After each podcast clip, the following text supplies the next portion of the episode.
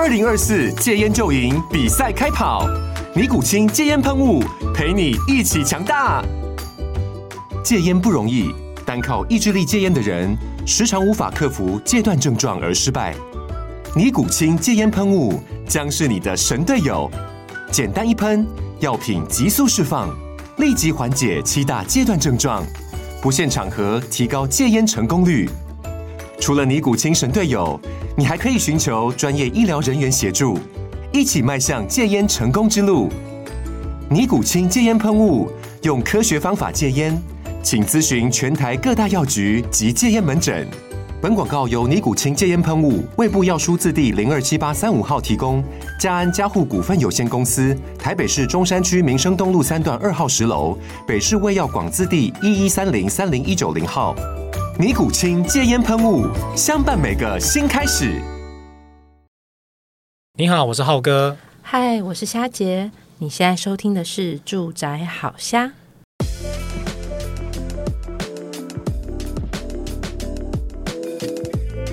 哎，最近我们的内政部部长林永昌又唱歌啊，他又做一些呃关于房市相关的一些政策。他是希望说啊，接下来要把呃虚坪去做改革。嗯，你知道虚坪是指哪些虚坪吗？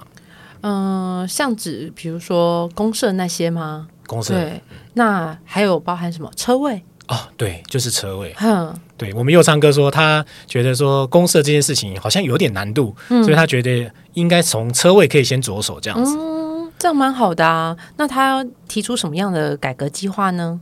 他是觉得说，其实我们最常听见朋友之间在讲，他说：“哎，嗯，我其实买社区大楼，然后我其实没有用到车位，这样，因为我没有车子嘛，嗯、所以我理应当然来说，其实车道我应该就不用负担。嗯、那这件事情他确实有纳入参考。那其实这个问题是也蛮久了吧？大概他有听到我的心声了，对不对？我上一次才说我希望公设，就是因为我没有车位，嗯、那我也不希望那些车道算在我的就是我的公社比例当中。嗯啊。”感感觉在 Podcast 上面发生还是有有那个上天有请听到，所以传传达给那个右昌哥了，这样。对，右昌哥马上收到。哎，怎么感觉好像右昌哥在上天有没有？对，不过这个事情好像也是反映在房价上，对不对？嗯。那夏姐是不是有发现些什么？嗯、呃，这个其实啊，我有去查了一下哈，是有业者统计到说，实价登录大概在近五年车位的一些交易，他其实发现每年大概是在六到七趴的幅度在做上扬。好，那这个其实像以现在车位的平均价格来看，每个车位你猜猜看多少钱？一百五十万吗？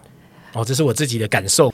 呃，一百五十万这个价格啊，在我想看哦，我之前朋友买车位。大概七年前买车位是这个价格，而且是在新北市。七年前就一百五十万了，一百五十万，然后是在永和区。那当然永和的房价比较贵，嗯、所以那时候是一百五十万。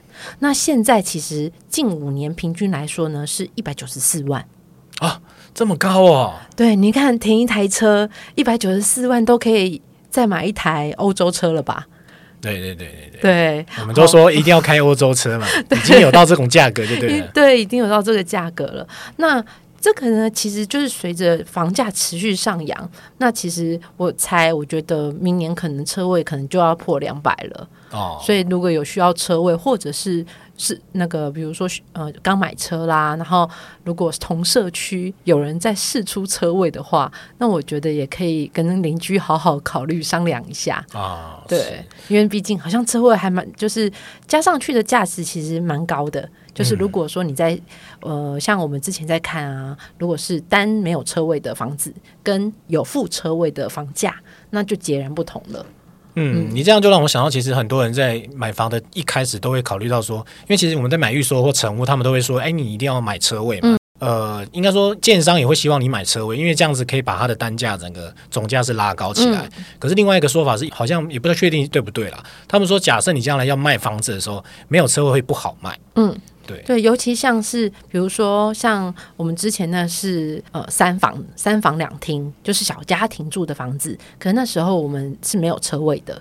对，所以其实就因为像如果说，即便之后要呃把那个房子做转手的话，其实有附上车位，其实对于接手的人来说，其实是需要的，啊、因为会买那样那么就是三房两厅的，就是买家，那一定也算是小家庭，嗯，所以他们可能也也本来就有车子了。或者是有预计要买车子，哎、欸，你这样一讲，我才想到也没错，因为我在想说，我身边的朋友，他们通常都是有计划生小孩的，就是说，哎、欸，有小孩就一定要有车，嗯，因为你这样子接送小孩上下学或什么都很方便，对，所以基本上，如果说你确实是有生育计划的，然后你可能是一家四口，所以车位已经变成是一个标配，对不对？对，会需要啊，因为不然光骑车啊，你想到下雨天，你就会觉得你。呃，自己平常如果是只是两个人好，夫妻两个人好了，下雨天骑个骑个摩托车，那大家就穿雨衣嘛。嗯、但是如果有小孩，其实就会不忍心，就是让小孩可能夹在中间淋雨啊，而且其实还是还蛮危险的事情。所以有车子去，就像我在路上看到人家那种小孩三贴四贴的，其实我都会捏把冷汗啊。对呀、啊，对，所以其实还是有小孩是会需要有车子，会比较在安全上的考量，其实是比较好的。嗯，不过刚才你这样讲的话，嗯、其实双北现在它的标配，就是说，就是说未来它的个车位的标配已经都是要两百起跳，对不对？那其他县市呢？嗯、其他县市像比如说，呃，刚讲到就是那是均价来看啦。嗯、好，那其实如果以全台来看的话，从如果是以近大概是二零一九年，现在统计到数字是这样哈，那大概从每个大概一百五十五万左右，那其实现在到了刚刚讲到到一百九十四万嘛，但是如果又在细分是六都，那当然就是还是以台北市的车位最贵了。等一下，让我猜猜看哪一都最便宜？一定是台南，对不对？对，台南最便宜。你怎么那么准？我本来以为你会猜，比如说什么呃桃园啊之类的。Oh, no no，你怎么会有这个灵感会猜台南？因为我想说台南应该是目前六都里面没有捷运的。啊、对不对？对，所以大家都人人需要有车，但而且它的地地地平幅度是大，其实地平幅度大跟市人人口的那个密集度啦。嗯，对，所以我想说台南市应该它的车位还算是可以这样。那我来猜猜看，台北市一个车位多少钱？台北市，嗯，我刚才猜一百，我都猜错哎、欸，嗯、那我再猜高一点哈，应该也有两百三吧，三百。什么 三百？对，基金是台南的两倍，是一个房子的头期款的。如果说千万房的话，对，好惊人哦，很惊人吧？就是台北市的车位啊，平均每个要价是三百万。好，但那是今年，然后呢，再来是新北市，新北市已经破两百了，到两百二十万。然后第三名是台中，要一百九十五万。哦，好，那再来就是桃园，要呀，桃园也要一百八十五万呢。哦。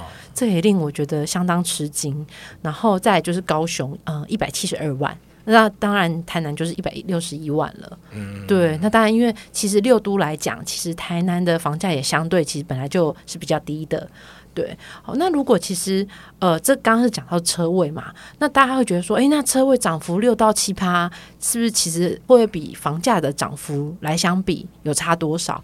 哦，其实房价跟呃车位的涨幅其实差不多。好，那因为如果以同样近五年来看的话，其实大概房价涨幅大概大概是五五点多趴啦，对，也是快近六。如果四舍五入的话，你也可以算成它涨幅到六趴了。哦，是，对对对。好，那所以其实平均来看的话，全台来看大概是每平大概就是到三十七点八万，但以六都来看，嗯，对。那看样子，其实呃，房价往上飙，其实呃，车位也会跟着往上飙嘛，对不对？对对对，对啊。不过那这样也让我想到说，呃，假设像我们以双北为例啊，那特别是有台北市那个寸土寸金嘛，你光是呃找车位，呃一个车位就负担到将近要三百万了，那何况是你出租车位这样子？嗯，那其实车位应该在呃它使用上会有不同的类型吧？过往通常会有哪几种类型？车位的其实如果以产权来分的话，它其实有三种。好，一个是法定车位，那法定车位的话，就会指向比如说一般公寓大楼最常见。好，它属于公设的部分，它有产权，但是没有独立权状，所以车位的所有权社区的啊、哦，所有权人所有权人住户。对，哦、那这种车位呢，该谁来用？好，那像比如说我像我像我爸妈住的那种早期的，可能是跟国泰社区那种那种。都都是公寓嘛，对，但是在公寓底下，就是它是呃，等于是都是空的，防空设防空空间这样，防空空间，但是规划成车位，嗯、所以呢，每一栋它其实都是都会有，比如说抽签权。啊，对，它每一栋可能就会有一个一呃一部分的名额，然后就是可能一年有或两年，看他们那个管理委员会怎么去定义的，那等于是用抽签的方式来抽这个车位，嗯这个、对，那不只是抽汽车位，还有机车停车位也是用抽的。啊，是。对，因为。空间毕竟还是有限，都是有限嘛。然后，而且就是大家所拥有的，所以抽位车位就是年年大家轮着抽这样子。对，好，那再来就是增设停车位的部分。那法定车位以外的那个增设的停车位呢，大部分是用多余的那个楼地板面积的，或或是法定空地。那再由建商自行设置，但是这样的其实也是一样，是有产权，但是没有独立权状啊。你这个是不是就是类似那种南部的那种社区型透天？嗯，然后它有一些位置其实就不是属于呃住户的，然后是空在那边，然后他就把它变成是法定空位，这样就是说它是属于整个社区的这样。嗯，那所以像这样啊，它可能可以比如说租啊，或是卖给社区以外的人啊。好，那这样子其实像比如说有一些呃，如果他是用承租的。比如跟那些那些什么都某都房合作啦，啊、那其实都会是帮社区的管委会增加收益。嗯，对，然后那那那这笔收益就可以用在社区的一些，比如说管理上面。哦，住商混合大楼也是这样的。对对对，住商混合大楼也是这样。嗯。嗯好，那再来就是奖励停车位的部分了。那那这样子的车位其实都有独立权状，可以对外做买卖。那这个会通常是由建商建立，那再加上多余的楼地板面积设立停车场，那提供给社区以外的公众使用。哦、那当然，建筑外面会标志有停可以停车位的部分，这样子。对，那那那种后来也会就就类似像刚刚讲的，就是会用承包商的方式，然后呢会找业者来承租管理。好，那这样管理的费用等于是说，哎，那个接手的厂商他一样也会有一部分的收益，就等于是管委会也会有一一相对的收益。嗯，那我觉得这样的规划其实蛮好的，因为如果说有奖励的这些土地啊，那它可以再做一些，比如说像停车位，虽然看起来因为还好啦，因为有些社区规划是在外面，所以跟住户其实不不太容易混淆，不会感觉好像那个进出就是大家出入可能有陌生人或什么的。好，所以如果是在外面的话，我觉得这种还蛮好的。那另一方面就是像我们之前聊那个管委会的时候啊，其实大家。就会最伤脑筋的是，比如说，哎，那那我管理费可不可以少一点？那管理费要少，那就要管理委员会要有其他额外的业外收益啊。对，好，那这样大家整个住户的管理费才会降低嘛。或者是，比如说可以请到比较好的保全啦，或者是可以帮呃整个住户找到比较好的清洁公司等等。好，那这都因为都算在管管委会的费用当中。对，那所以其实这也是一个收益的来源。对，这这也让我想到说，其实有些社区啊，它其实停车位是不够的，嗯，所以他在销售的时候啊，他其实会跟住户讲好，就是说，嗯、呃，你需不需要有车位？那我们大概有多少车位这样？嗯、所以他便是说，他会告诉你，你这个。购买的时候，你要不要采纳这个购买的那个所有权？这样，嗯，那我一个朋友就刚好很有趣，他是都在骑机车的人，那因为他想说，他从小都是住台北市嘛，那捷运很方便，所以他认为说，其实机车就够了，他不需要有车位这样。可是后来他在买房的前一刻，他还是决定买买入车位这样子，嗯，那后来那车位呢，其实买了之后，一定是多了那些成本嘛，可能就是三四百万这样，嗯，可是后来他把那个车位拿去做出租这样子，嗯，对，那很有趣，就是虽然说他没有开车的需求，可是他就先买来备备着用这样子，然后呃，现在的那个车位呢，就是租给他们社区其他人，嗯，对，那就变成是另外一种收收入了，这样子，这样也还不错，因为你看哦，他等于是他也还在缴房贷嘛，对不对？那车位来讲也是他在缴房贷的其中呃一个一部分的平数占比之一，对对对对，但是会有呃让邻居来帮他缴那一部分的钱，其实我觉得也还不错，他这个是好点子哎，对，嗯，有机会的话可以考虑一下，就是有出。租的需求，有下次如果有人要来问我询问我，就是比如说怎么买预售屋的时候，哦，那这个我可能就要分享给他知道了。嗯，对，嗯，嗯，那那可能像因为现在车位其实都还有蛮多种类的，对对，那不知道说，哎，有哪些种类，浩哥有知道吗？哦，我自己其实有在开车，我自己最了解，嗯、最好的车位就是所谓的天然车位。所谓天然车位，就是说，呃，它就是直接你就是呃，譬如说，因为我们知道车位通常都会设置在社区大楼地下室嘛。嗯、那其实它这这个天然车位，我自己都戏称为天然，因为它等于是说都没有任何的呃，譬如说什么机械啦或设备啊。嗯。那其实说穿了，就是所谓的我们最常听的叫做波平车位。嗯。对，那波平车位其实在一些买房平台上，我们都蛮常看到这个用语啦，因为房仲其实都蛮需要用这种方式来做。快速的一些让呃呃物件的能见度，他就用这个方式去做专业的说明。嗯、那波平车位顾名思义，其实就是说、呃、我这个车呢，直接就是平面的，就是开进去。那只是说它是一个坡道嘛，那就是接到地下室。嗯，对，那就直接平平的就开进去，然后就停落车位了。对，那这个就其实也很多人叫做平面车位，因为它就是所谓的没有没有任何的机械设备，那就是一个一般的平面道路这样子。所以其实这个是最多人喜欢的，包括用车族都很喜欢这样。嗯对，那我们自己开车就最喜欢就是说平面车位稳稳的开进去嘛，因为你不用担心说有设备问题。那另外一种就是我们最常见的有设备在上面的那种车位，叫做机械车位。嗯，对，机械车位超恐怖的哦，你知道为什么？为什么会超恐怖的？嗯，因为它其实就是用机械的重力去支撑整个停车的那个空间这样的，嗯、所以有些是属于机械跟半机械是其实不太一样哦。对，那机械车我们最常见就是像我们所谓的停车塔。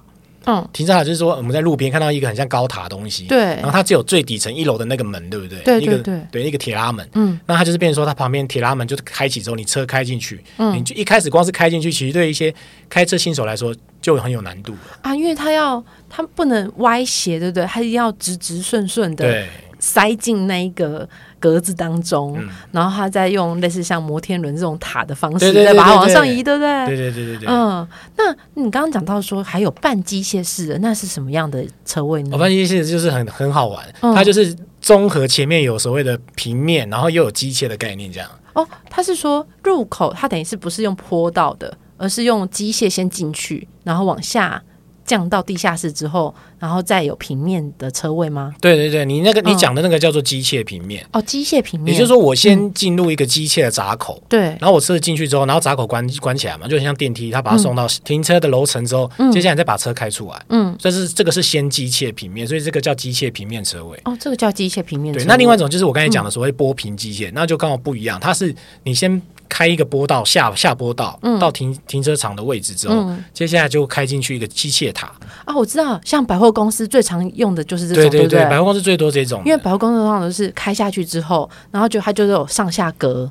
对对，然后他就会有人指挥你到某一个格子当中，然后当然他你取车的时候，有时候会发现你的车子可能是停在呃上层，然后它会再慢慢滚下来。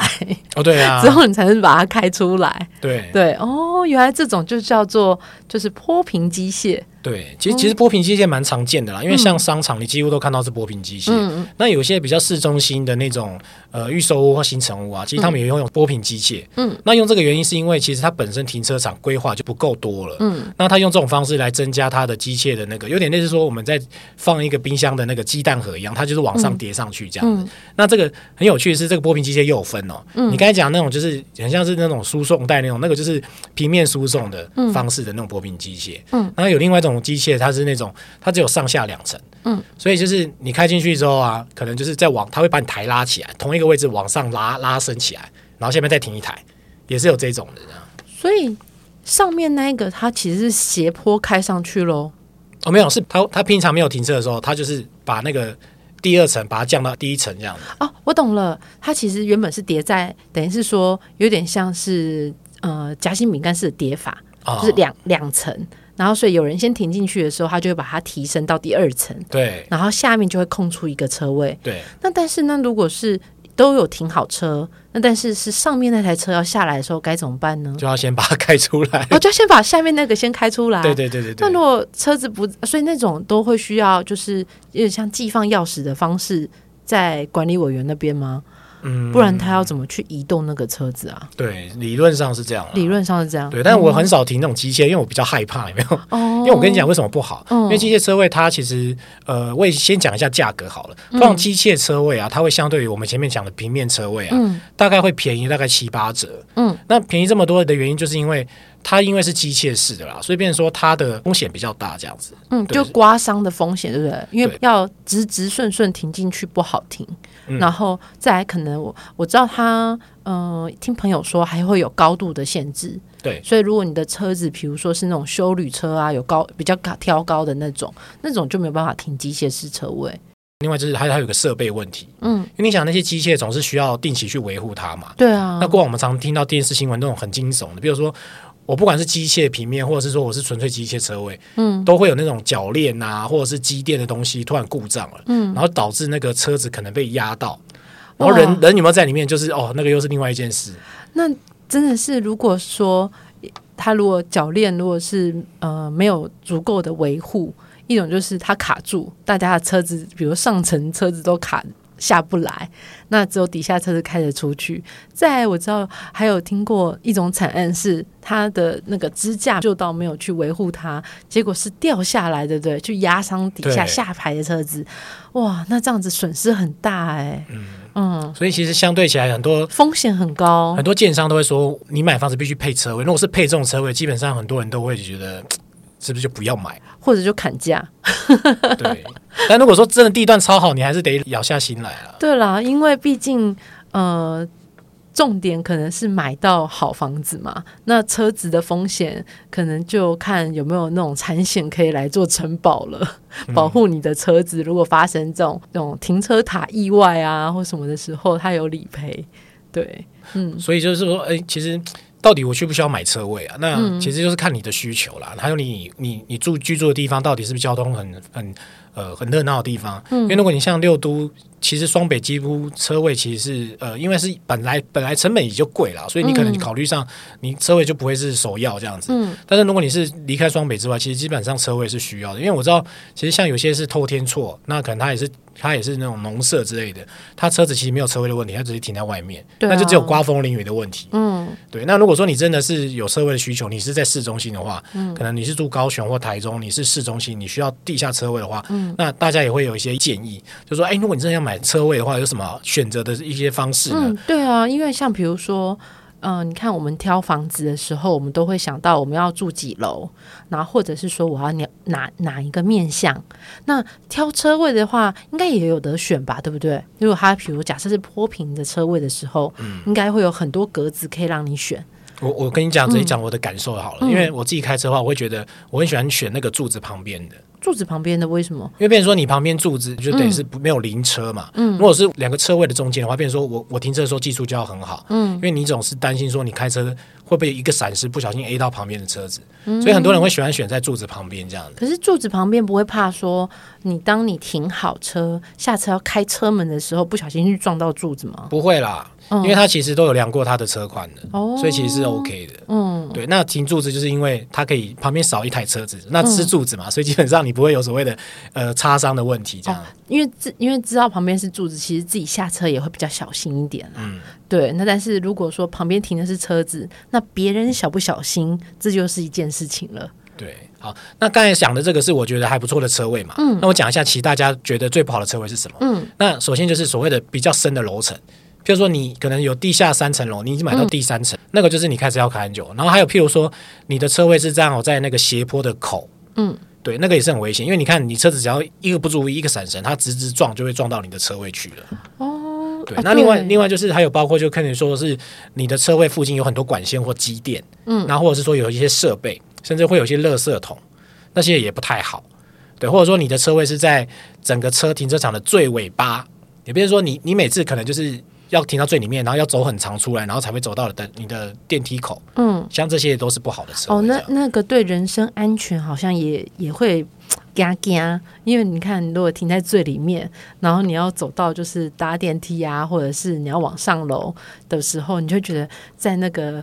呃，阴暗的也地下室自己走，而且如果当社区住户又多的时候，那你怎么知道说里面会不会有其他坏人进入啊？因为你知道可能我最近电视剧看太多了，我都会觉得，哦、你知道那种大家就会隐藏在那个什么停车的附近，然后就是预谋。可能要呃偷啊抢啊什么的，所以女生她都觉得你的戏都会这样拍嘛。女生一个人就是要去开车啊，或者停好车要走回家的时候，都要特别额外小心有没有人跟随在后面这样子。对啊，是是，嗯、确实是这样，因为有些人也会喜欢停在那个摄影机前面啊。嗯哦，对，哦、我觉得这这比较安全。谁让我是哎，马上掉摄影机有没有？那个管委会谁都别别想跑哟。